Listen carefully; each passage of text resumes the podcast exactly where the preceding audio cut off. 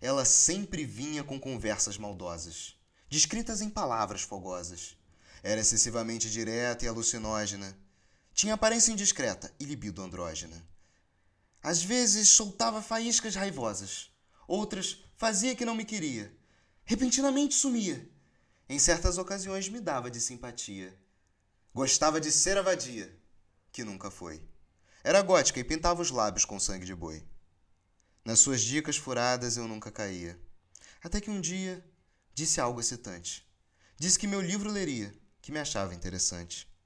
Ela tocou meu narcisismo. Eu, numa dose de romantismo, dei-lhe uma poesia. O grande desafio: achar o certeiro elogio.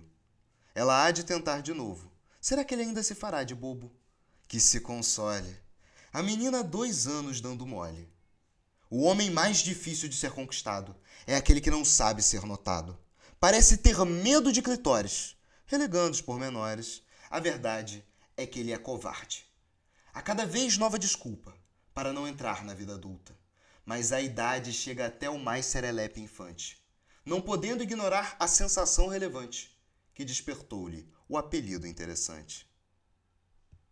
Ela mal responde, com desdém a singelidade do poema Fusca. Eu e minha mania de pôr combustível de avião em Fusca. A grandeza do verso à inspiração corresponde. Foi o que ele disse na réplica. Ela me bloqueou antes que vivêssemos uma tréplica.